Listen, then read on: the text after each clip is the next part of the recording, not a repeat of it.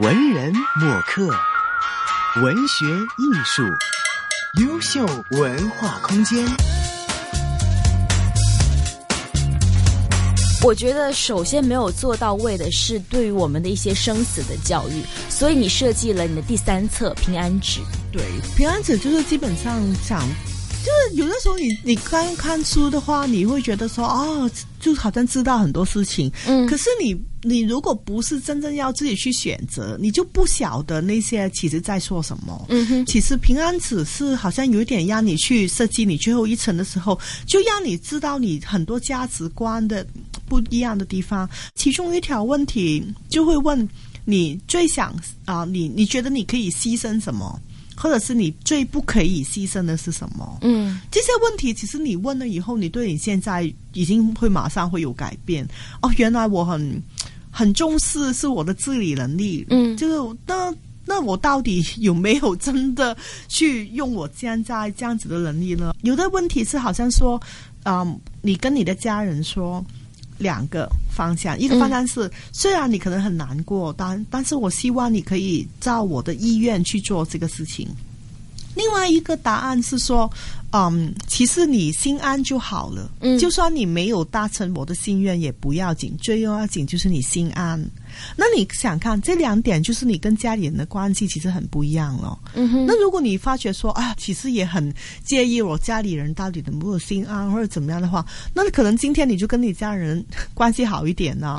因为你们不会永远都会家人啊。嗯哼。嗯，所以就我我整本其实它有为你未来准备的一个概念在这里，可是更大是，你马上好像我要你回答说，你觉得你这一辈子最大的遗憾是什么？那其实如果你已经写出来的话，你现在就可以改呀，赶快去做。对啊，所以这本书最后的。部分要怎么样去改变呢？你要其实我知道，呃，这个平安纸也分了就是几个部分嘛。当中我看到有一段，其实我很感动，就是你说有个人有个父亲他要临终了，然后他写给他女儿的一封信的第一句话就是“爸爸很爱你”。这个人没有临终，他只是有一天晚上忽然间觉得说：“哎，如果每一天他都要把把他当成最后一天的话。”那他有什么话要跟家里人谈？所以那个爸爸其实是一个健康的爸爸，他提前去写了，对啊对啊，就是所以是这样子的话，其实让你会很感动。他会说，呃，第一句他写给他女儿的信就是。爸爸真的很爱你，就是如果他真的打算真的会离开的时候，他会愿意把他所有的器官捐献掉。但是你要记得，爸爸的灵魂一直跟你在一起。就这一段话，我看的特别感动。看到那一段的时候，我想起了自己的父亲，然后我眼睛也湿了。就其实这些东西是应该提前就去先去写，先去想的吗？可是这个好好玩，就是说那个爸爸他就写了一大。啊，很长的一封信，然后他中间有很多跟女儿说：“我我希望你是一个怎么样的人。”他有写这一类的东西。可是我就有访问另外一个医生，他就是在他退休的时候，大概六十多岁，他就写了一封也是这样子的家书给他的女儿跟儿子。那他也是大概也是写多爱你，或者怎么样啊？我希望你们呢，就是完成学业，然后做一个怎么样怎么样的人。嗯哼。那结果过了几年以后呢，两个孩子都毕业了嘛，他就觉得说，哎，这封信好像。啊，已经过时了，他就撕掉再重写，就写说好，呢希望你们呢就可以有好多伴侣了，你们要结婚怎么怎么，就是人生不同的阶段。对，因为他他觉得说我平常跟你说你都不要听，可是我写在这封信你一定会看嘛，所以就写的很仔细。然后再过几年啊，女人结了婚，还有孙子了，所以又要再改，希望孙子快高长大了。累累，结果到他快七十岁，就是这个事情大概十年，他写了好几次。嗯。到快七十岁的时候，他忽然间觉得说：“哎，我其实不应该写那么多我对他的期望，因为我去世了以后，这个期望就会对他很大的压力。如果他没有成为我希望他的人的话，他会很懊恼。对，所以他把那封信又撕掉，然后他写了一封信：我有多爱你。然后他觉得那就好了，他然后他就没有再说我对你有什么要求什么，他完完全不写。然后他就忽然间觉得说。”哦，原来七十而顺，嗯，原来七十而顺，对，原来哦，原来到七十岁就是这样子的。然后他就很安乐，他就觉得说，我这封信我不用再写了，就是不不论我两个孩子他们到底会遇到什么事情都不要紧，我只是想告诉他，我真的很爱你们，而且我想好好跟你们说再见。那他就把这封信就好好收好，然后他这几年他也完全不用再写了。对，非常感动的一个故事。我就在想说，平安子，可能你三十岁的时候你舔，你会有很多很多想法，你要怎么怎么怎么样。可是可能五十岁你的想法又不一样，嗯，然后七十岁你的想法又不一样，我就觉得说，哎，这个事情其实蛮好玩的，就是你不同阶段，你对人生的看法会不一样，而且你慢慢进入你的晚年的时候，你就开始知道你最后我也还有你想要的是什么，对，那所以一直。把它当成一种调整自己人生那样子，其实应该蛮有意思，对，非常有趣，真的非常有趣。因为现在我们真的是很少去写字了。像小雷，因为你是从事文字工作，你要写书，你要去采访人，你要把他你所见的、你的所见所闻全部的记录下来。可是现在日常生活，很多的人上班就下班，然后就是玩玩手机、发发信息。然后像我，就是因为做电台，也要去看嘉宾资料，偶尔也会写写东西。可是我们真的很长时间，像我是静下心来去写一封信，去看自己。可能我我现在二十多岁，我二十多岁到底发生了什么？其实有些人会跟我说啊，为什么你不做一个网上版？那我就可以输入我的资料就好了。不一样，对，第一次完全不一样，因为现在在网上也有这样子，就是让你去做选择。嗯，可是你你没有，你完全没有内心去写很多事情上去，因为那个字迹是你的。对，而且你 T T T 两行字就没有。而且后来有人告诉我说，也好啊，当然是要用。纸是因为你在网上，你过几年，它那个 file 就会开不了，或者是你就是网页是 error 了，或者是你如果放在一个 USB，以后也不是用 USB，就是以前我们用 floppy disk，现在已经不用，CD 也已经不用，对，那你怎么如果这个事情是可能是？十年、二十年、三十年的话，我怎么知道那个时候的电脑还能不能够开我现在的还有没有这个 folder 这个文件格式？对呀，那我没有想过哦，原来你想的那么仔细。然后他告诉我，你当然要用纸，纸的话反而它可以保存时间是最久的，比电子的东西更久。那没有了，我我是觉得说，有些人也会希望说，哎，我可不可以填了以后，有人真的帮我实行？好像说我安排了我整个葬礼是这样子，那以后你可不可以跟我的意愿去把它做出来呢？嗯哼，我觉得那个真的完全要一个机构 去在做，这个是 customer service。可是我觉得你已经写这一套书的时候，是给了我们一个方向吧，就大概去思考一下人生。其实刚才我们说到，就是你就是提早去记录一些东西。我知道在台湾，你也在书籍当中提过，说小孩子他很小的时候，老师就会让他去写一些东西。嗯，在台湾，如果他生死教育的话，他一年要有三十个小时是这个教育。那小中学生、小学生、大学生都有。嗯，那所以我就会看到说，就算你是小学生，他可能也要老师会跟他说，你要写我的语。遗书，我的遗书，我的遗书那样子。我那次有访问那个教授，他就跟我说，可能一个小女生就是她写，就是发去说啊，原来我很不舍得我的姐姐，我要跟我姐姐说再见啊，好伤心。那我现在就不要一直跟她吵嘛。对，其实我当时看到这段的时候，我想起了，好笑，我想起了我小的时候看的一本书，叫做《天蓝色的彼岸》。哦，《天蓝色彼岸》是一个英国作家写的，也是一位父亲了。然后他是讲说，有一个小男孩，他因为车祸然后去世了。然后呢，他就来到了一个就是不是人间了，另外一个地方。然后在那个时候，他非常因为小男生嘛，他其实就很想念他的爸爸妈妈，他不知道怎么样去跟他们道别。然后在这个时候呢，也非常童话式的，有另外一个精灵出现了。他说：“我可以带你，我可以带你哈利去看你的爸妈怎么样过。”然后呢，这个小精灵呢就带他去看了。他现在爸爸妈妈就是他去世之后，父母啊，他的家人、他的同学，所有人的是一些改变，一些改变。然后他看到他之前前一天还跟他姐姐因为一件小事而争吵，说我以后再也不要跟你讲话了。嗯可是现在他发现他跟他是两个时空空间了。然后这个小男孩就说：“其实我应该更加的去。”就是跟我姐姐处好关系，我不应该顶撞她，我们应该互相的谦让。然后这个旅程让他去重复去思考了一下，他应该怎么样跟别人相处。那个台湾的教授那个时候还有讲一个故事，蛮好玩的。他是说大学生是写什么呢？他就要一个大学生去算他到底这辈子用了多少钱。哈，好好笑。然后他就说。他忽然间那个大学生就要去找他妈，跟忽然间说哈。原来我用了那么多尿布，然后每个尿布那么多钱。他说有一些父母一开始很不高兴，说哇好烦哦。可是后来那个孩子会对家里人比较客气一点。哇，原来你给了那么多钱我。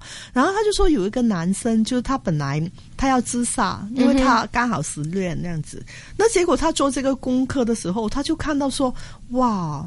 我我这一辈子就是那那短短的二十多年，他用了家里用了多少钱把他养大，然后他读书，他学这个学那个，花了多少钱？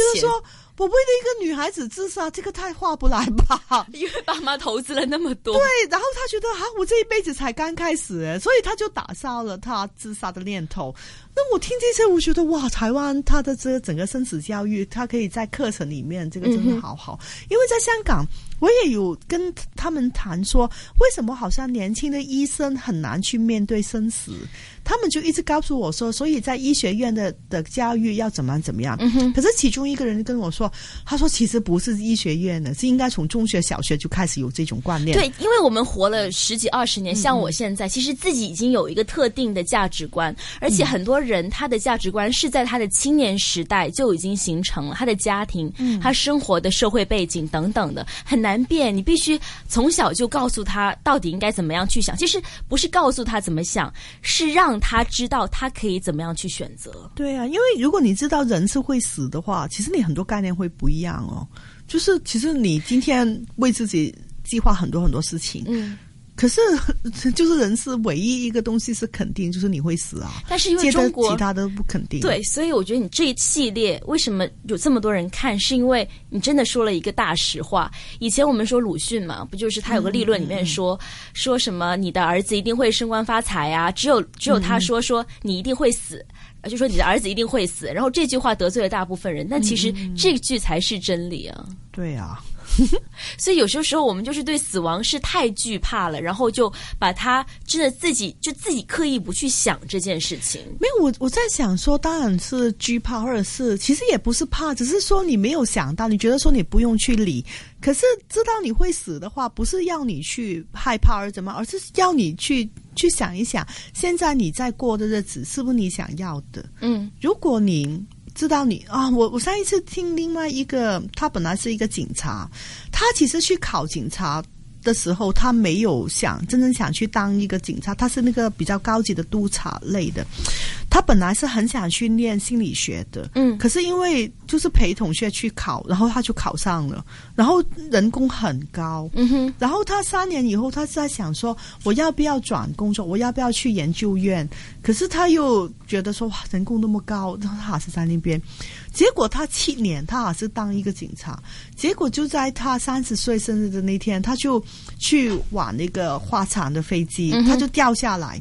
花香飞机啊，对，他就从嗯从十啊十几层楼那么高的地方掉下来，然后他忽然间就要做一个决定，就觉得说，哎，我到底我的人生要不要继续？嗯，他他会忽然间，当他这个是他的个人的经历，就是说。他忽然间发现自己在一个很温暖的一个光里面，嗯，然后就问他一个问题，就是你到底要继续还是要离开？嗯哼，然后他突然间他的一辈子就在他眼前很快的就过闪了，会，闪过，然后他就是回光嘛，对对，然后他就看到说，哎呀。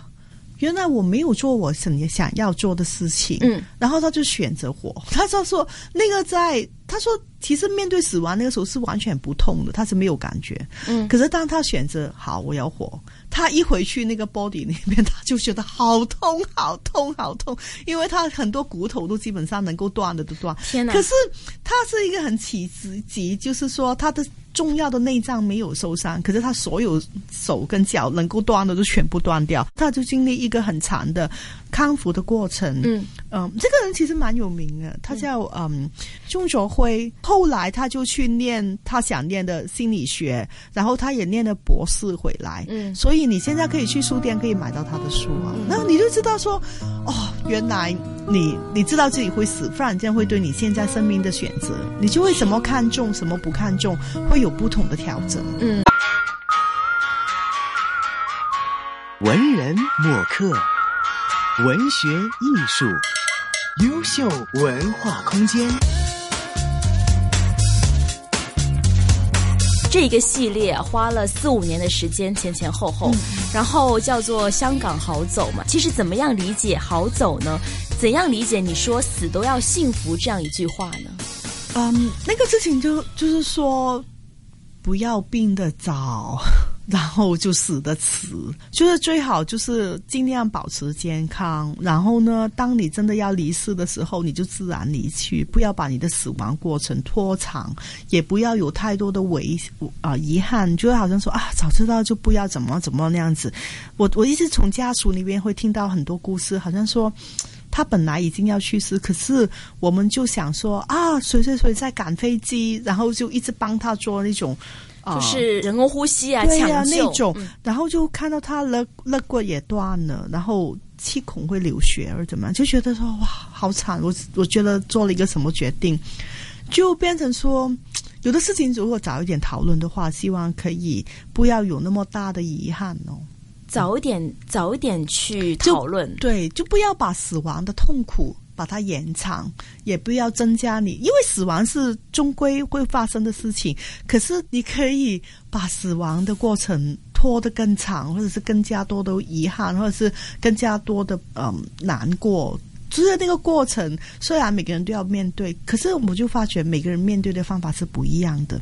有的真的很乐观的，有的有的嗯。被房子，他真的会跟你，就是很香港人的说法，就是说开心也要过，不开心也要过啊。所以我就开开心心就走就好啦，就反正就是时间就是在这里，我又也不要有什么啊什么看不开或者怎么样，就有的是真的就是很很。Relax down 的去面对，可是有的时候很生气，很生气，很生气，会觉得说我做了什么事情，为什么那个天要这样子惩罚我？我是我是一个坏人吗？不是啊，我是一个好人，为什么我是我要这个病？那当然你就会想说。哎，只是有坏人才会生病吗？其实也不见得哦。可是他如果很很生气，很生气，到最后他走还是很生气，就是照顾他的人也很难。然后看到他那么不开心，他也很难过。我其中一个被访者，一个照顾者，他我问他从照顾妈妈学到什么？嗯，他告诉我说，我决定我以后要做一个比较可以容易照顾的病人。哇！我觉得这句话好深，因为你从来没有学过怎么样会做一个比较容易被照顾的病人。嗯，可是你你想想看，他会说这句话，他一定是经历了很多东西，他才会说出来的。对，所以我们在生命还非常健康的时候，我们要保证我们生命的质量。就是当当你到最后的时候，其实那个痛苦的时间如果可以缩短，是最好了。对啊，就不用，就就是如果你是一个 fighter，你一定要怎么怎么，这个是你的意愿。嗯，可是真正问清楚这个是不是？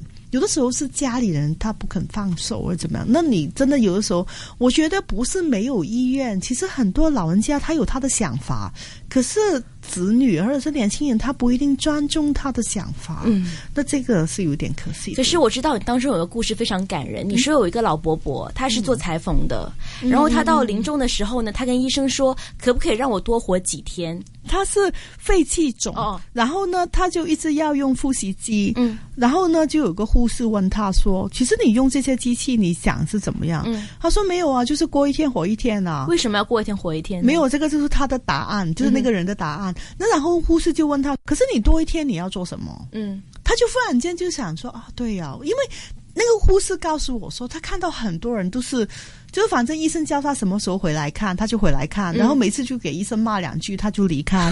然后就是过两三个月又过来，又再看医生，医生也是给骂两句，又再离开。就是那个情况也不会改变，就是一直在吃药，一直在用机器。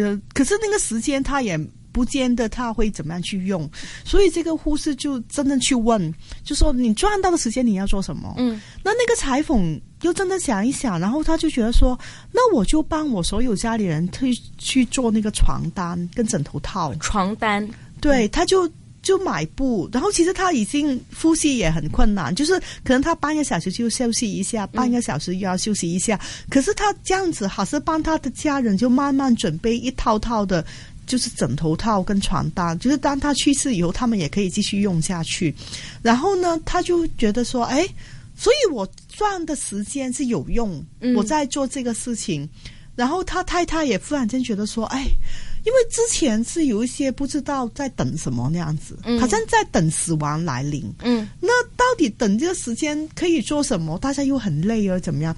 可是忽然间，他太太也觉得说，哦，如果这个就是一个死亡的过程，我们已经开始了，那也。也开始觉得没有那么大的遗憾，就是这些东西就是他在准备了，就是开始准备，然后他们就可以开始谈其他的问题，户口怎么样呢？啊，然后你以后你要用什么的葬礼啦？嗯，然后你最后好像你要不要再急救呢？嗯，如果在下次这样子的情况的话，你好要不要用人工呼吸呢？还是说？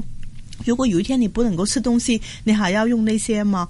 这些东西就是你开始觉得哦，我要准备我去世，你才可以讨论。不然的话，家人就会说：“哎，你不要想这些，你不要想，不要想，医生在在帮你啊，你反正你什么都不要想，你就尽量吃。”你就算你是吐出来没有胃口，你要尽量吃东西，你才可以打仗，怎么怎么。如果一直在打仗这样子的状态里面，其实你谈不了很多这样子的事情，就变成说大家都没谈啊，他忽然间就去世，然后他的意愿是怎么样，他他到底要怎么样想，你很多东西都不知道，有一些是。他连他有保险箱或者他有什么户口，他都不知道，都没有时间来得及去处理。对呀，其实已经很久，而且是有一个人他九十多岁，然后他去世，然后那个女儿女儿也七十多岁，然后就很遗憾，就说啊，其实他做的萝卜糕好好吃，我为什么一直。就就那那我那个时候也有问你，你没有问他怎么样做吗？嗯，他说没有哎。然后你想看九十多岁的老人，其实他终归有一天他就会去世啊。那你你为什么要他去世以后你才遗憾？我说哦，为什么他那个东西我没有问他怎么样煮呢？嗯，那其实你真的早一点，你已经可以跟他一起做糕，可以一起去包种子，这些东西其实不用到他去世了以后才去遗憾。对啊，你你那个时候你一直觉得说我们在打仗，你什么都不要想，你什么都不要谈。那结果后来就啊很多事情啊，其实我不知道诶，我也不知道他这个事情要怎么样处理。他这个袋子他那么宝贵，以后他想怎么样呢？你不知道。然后你要帮他处理的时候，你就会很难过。嗯，其实今天跟小雷聊了很多关于死亡的问题，我觉得就是体会最大就是告诉我们什么叫做好走。好走其实就是说，嗯。你其实是应该病的迟，但是死得快。死得快呢，不是说你去自杀，而是不去过分的延长死亡的过程。但是我们香港人可能是反过来，就是可能我们很晚才会发现我自己病了，然后很快速又去死亡，然后你很多事情没有来得及想清楚。其实更重要的是，我今天明白了，真的是应该在你健康的时候过好每一天，然后想一下家里人，然后想一下周围的人，有些什么事情你是想做的，千万。不要留下遗憾。今天非常感谢小雷来到优秀文化空间，聊了很多，谢谢你，再见，拜拜。